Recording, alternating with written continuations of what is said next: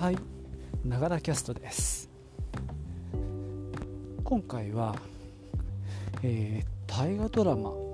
NHK の「伊達の話をしたいと思います。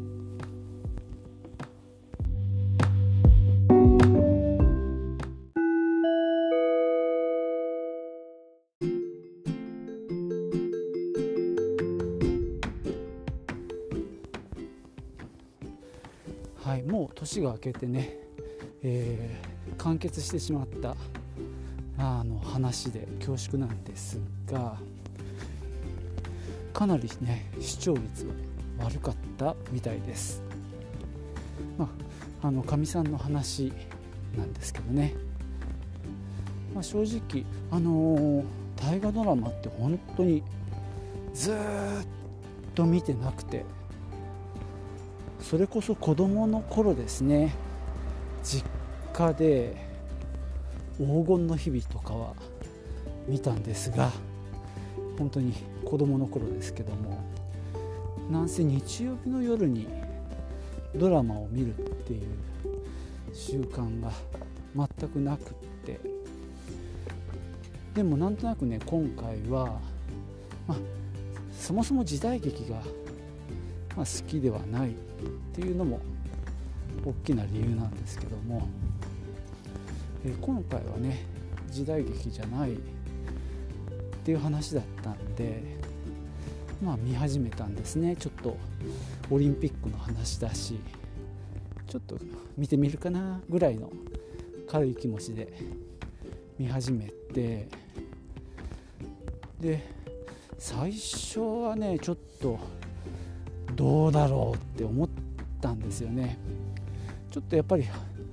まあ言われてると思うんですけども2つの時間時代をこう行ったり来たりするもんですからなんかやっぱ見てて分かりにくいんですよねすごく。でしかも、まあ、前半はそのマラソンで初めてオリンピックに出た金栗思想が主人公なんですけどもそこに、まあ、落語家が、まあ、間に挟まってくるんですよね。それが、えー、ビートたけし北野武かなんですけどもまたたけしがね俺は全然よくなくってなんでこの人を入れるんだろうってもうかなり分かんなかったんですよね。なんていうか滑舌も悪いしなんていうか話がちょっと聞きづらいまあ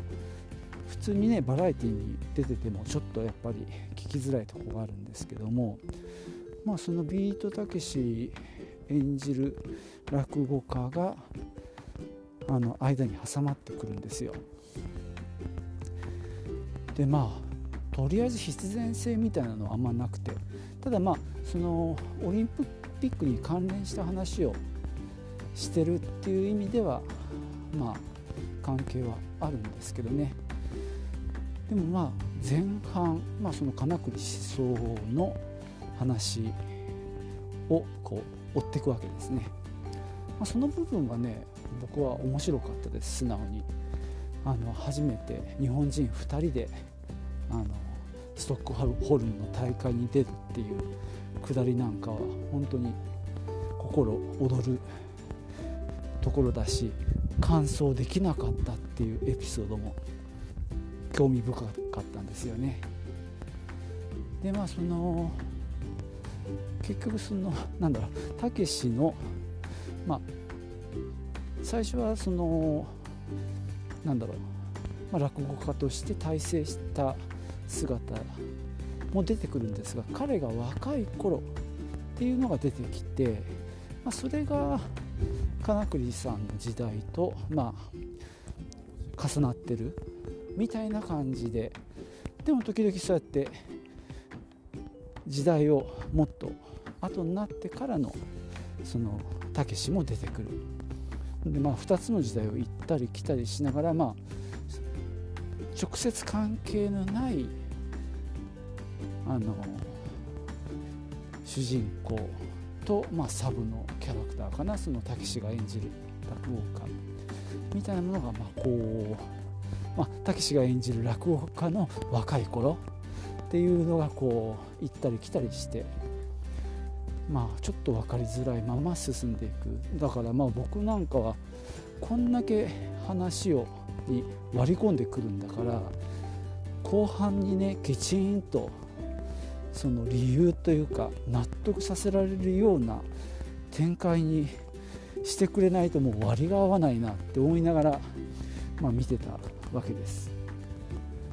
で後半はねあのなんだっけ水泳のたたたた田畑さんで、まあ、日本にオリンピックを、まあ、招いたのはあの、えー、加納治五郎なんですけども、まあ、その立役者となり実際に東京オリンピックを引っ張った彼が主人公になっていってまあ彼もすげえはちゃめちゃな性格で何て言うかいや全くうるさいやつだなぐらいにしか思わなくてちょっとこう感情移入しづらいキャラだったんですけどもやっぱりそのひたむきさみたいなものがねだんだんと伝わってきてでまあやっぱ後半はかなり彼のにこう感情移入できるようになりましたね。そういう意味ではねすごくなんだろう最初に見た時と、まあ、番組後半終わりにかけての彼の苦悩とかがひしひしとこう伝わってきてすごく僕は楽しめたんです。でその一方で例の落語家の話も実はうまくつながってくるんですね。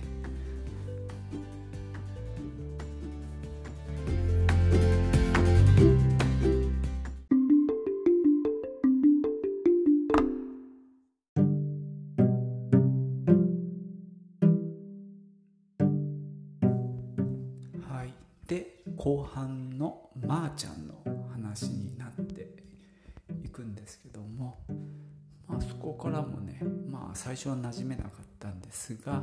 だんだん慣れてきて、まあ、彼の熱意っていうのかまあそうですねがむしゃらなところもだんだん馴染んできて後半もねあのさらに残りねあと2ヶ月3ヶ月になってきてからがなかなか良かったです、まあ、戦争があったりでまあ想の弟子のまあ出征して満州でまあ亡くなるんですけども、まあ、彼の息子が実はたけしに弟子入りした五輪だったんですね。まあ、ここでようやく話がこうつながってきた。でまあ後半はなのでまあ金栗思想は、まあ、出番はあるんですけども少なめで主にまーちゃんと五輪のまあ話になっていくんですね。まあその東京に引っ張ってくるで、まあ、政治家との戦いなんていうのもあったりしてでまあ彼は、えー、されちゃうわけなんですけどね。それでもまあ裏でいろいろアイデアを出したりしながら、まあ、結果的には、まあ、成功に向けて協力していくっていう図式に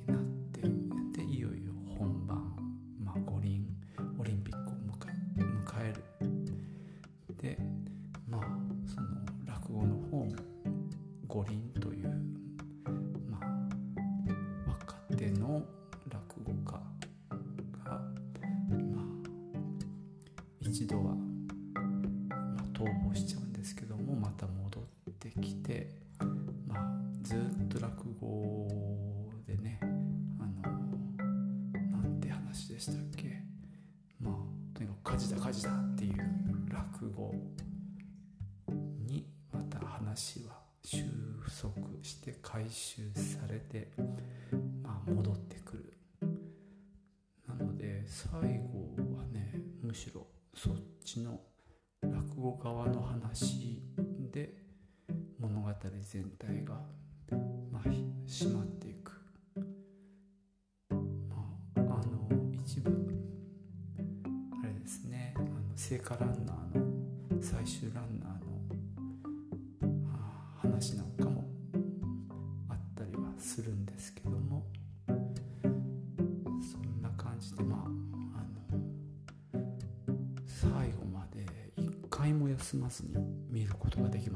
もちろん録画なんですけどね。時には2週3週と貯めてしまう時もあったんですが最後まで見ることができました。まあ世の中的にはね評価が低かったのかもしれませんが、まあ、僕と妻は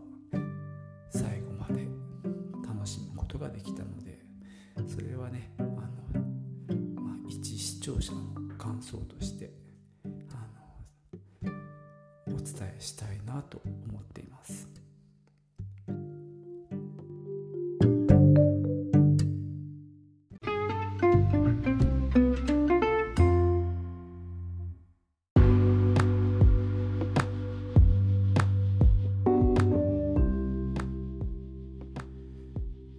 今度のね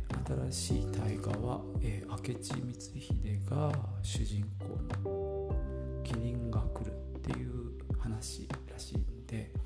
まあ、時代劇なのでうーんとは思うんですが、まあ、ちょっとね去年鎌倉に行ってから若干こう歴史に対する興味も出てきたりしてるので、あのー、とにかく第1話は見てみようと思っています、まあ、個人的にはですねキリンというともう十二国旗しかないんですけどもまあ その話は置いておいて、まあ、新しい大河にも期待したいと思います。ではながらキャスト今日はここまでです。最後までお聴きいただきありがとうございました。